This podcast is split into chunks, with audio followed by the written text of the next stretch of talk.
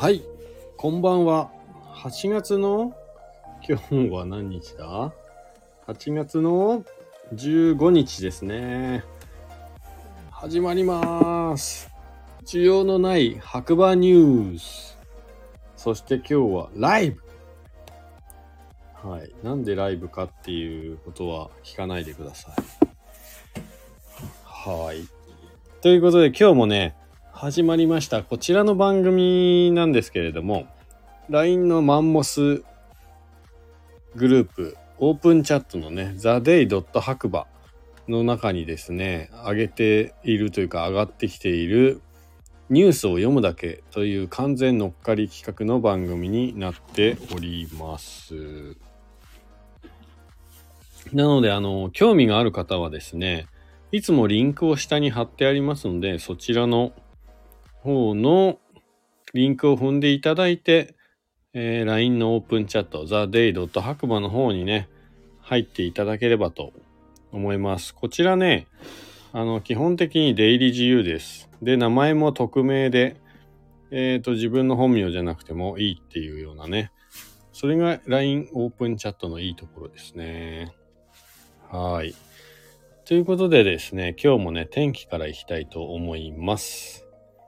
えっ、と、まず今日の5時50分現在、白馬バレーの天気ということで、曇りで20度ということでね、上がってますね。今日はだから、全体を通してどうだったかな、実際。まあ、雨は降ってなかったですね、今日も。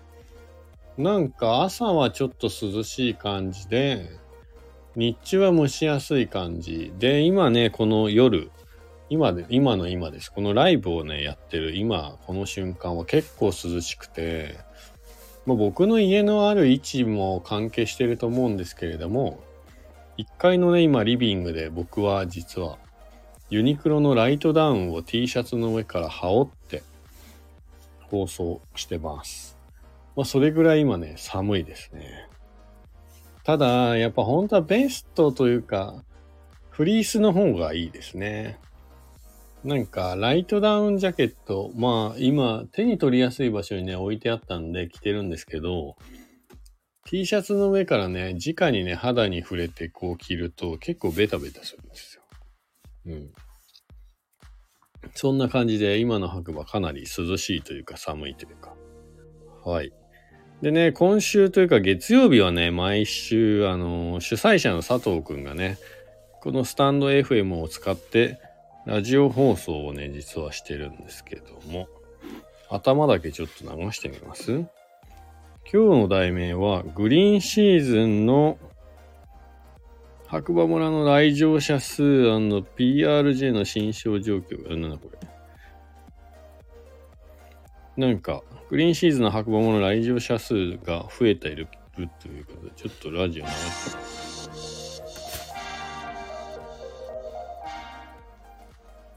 今週もやってきました。話題の白馬村のバレエのなんだっけ？もう一回いきますね。えはい、今週もやってきました。話題の白馬バレエを今を深掘りするラジオ、ファンキー898、ハック5ということでやっていきたいと思います。この番組は毎週月曜日に白馬バレーの今がわかる LINE オープンチャットあるじゃないですか。これ今1500名を突破しました。よおめでとうございます。ということで、そのオープンチャット内で、えーと毎日ニュースを発信してるんですけれどもその中でも話題性の高いものをピックして深掘りするというラジオになります。ということで今週も白馬バレーにまつわるニュースがたくさん。あったんですけれどもその中でも話題性の高いものをピックしてお話ししていきたいと思います。では早速1個目読み上げますね。7月との日本スキー場開発コロナ前にも迫る数字に。はい。こんな感じでね、毎週月曜日ね、上げてくれ、まあラジオをね、上げてくれてるんですけど、まあ僕は毎日ね、このオープンチャットの中のね、ニュースを読むだけという番組をやってるんです。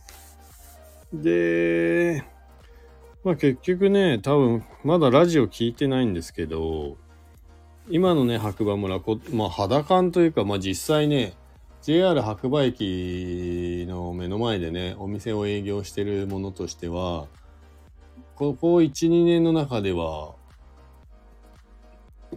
一番のね、賑わいをね、白馬村の駅前はね、見せているんですよ、実は。だからそれぐらいお客さんがね、戻ってきているという。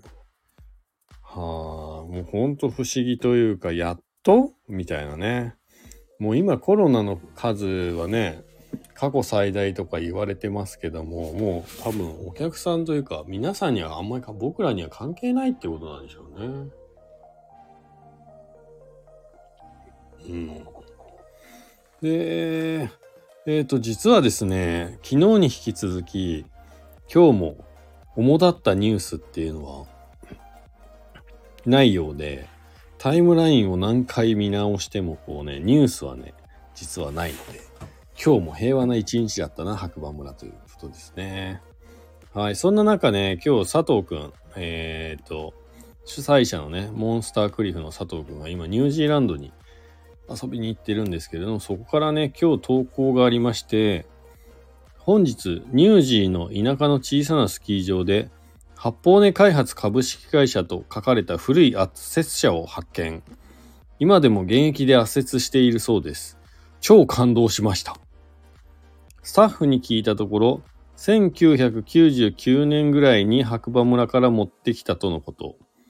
圧雪車と村尾三世を再開させました。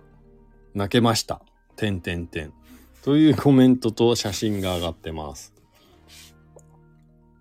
なんか不思議な縁ですよね。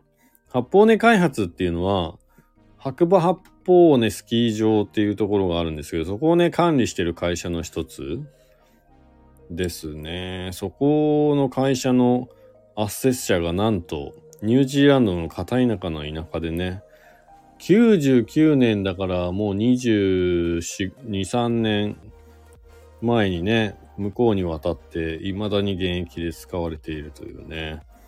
すごいですね、ほんと。直せば使えるんですね。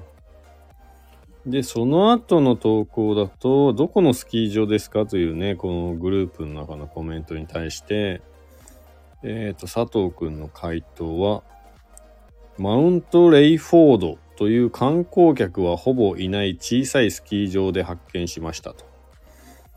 オーナーの方にお話を聞いたら、あ、どっか行っちゃった。まさかのどっか行っちゃった。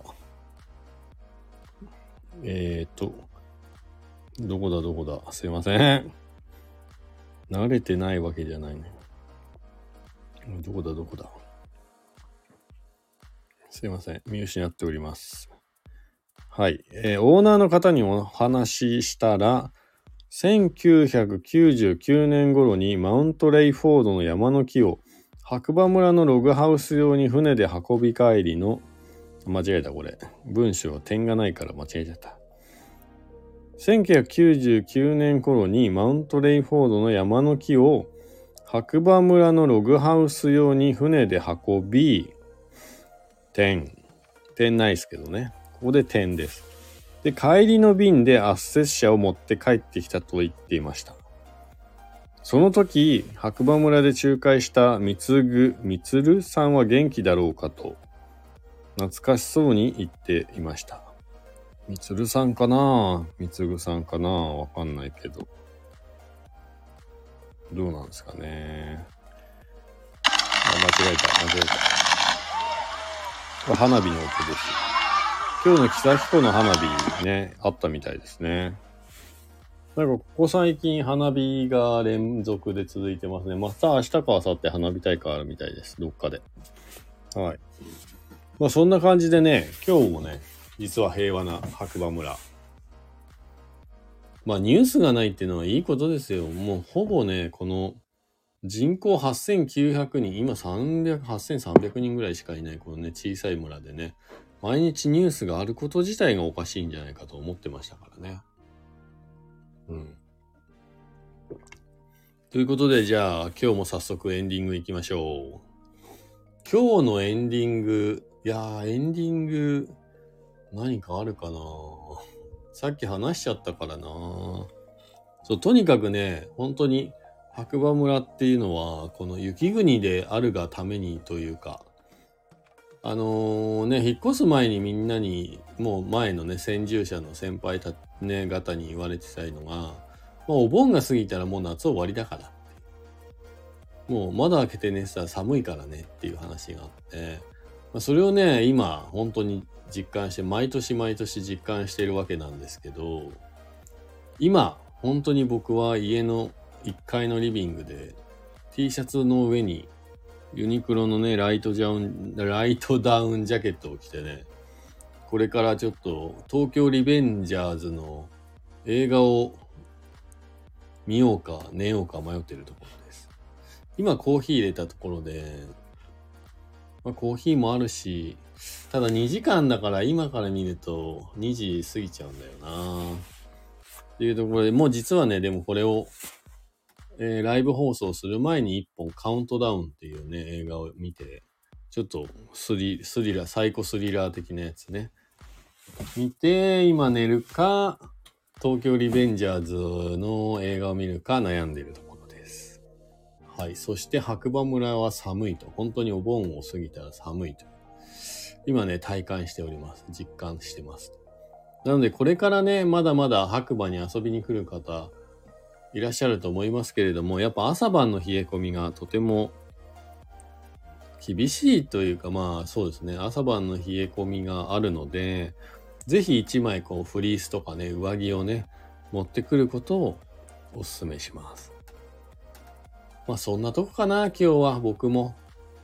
いや、明日もね、朝8時からまだまだこう、ヘルプに行きますが、もうなかなかこう朝ゆっくり寝ていられないというかね、毎日7時に目覚ましかけてるんですけど、7時半ぐらいもなかなか疲れが取れず起きれないと。だから今日も本当は早く寝ろって話なんですけど。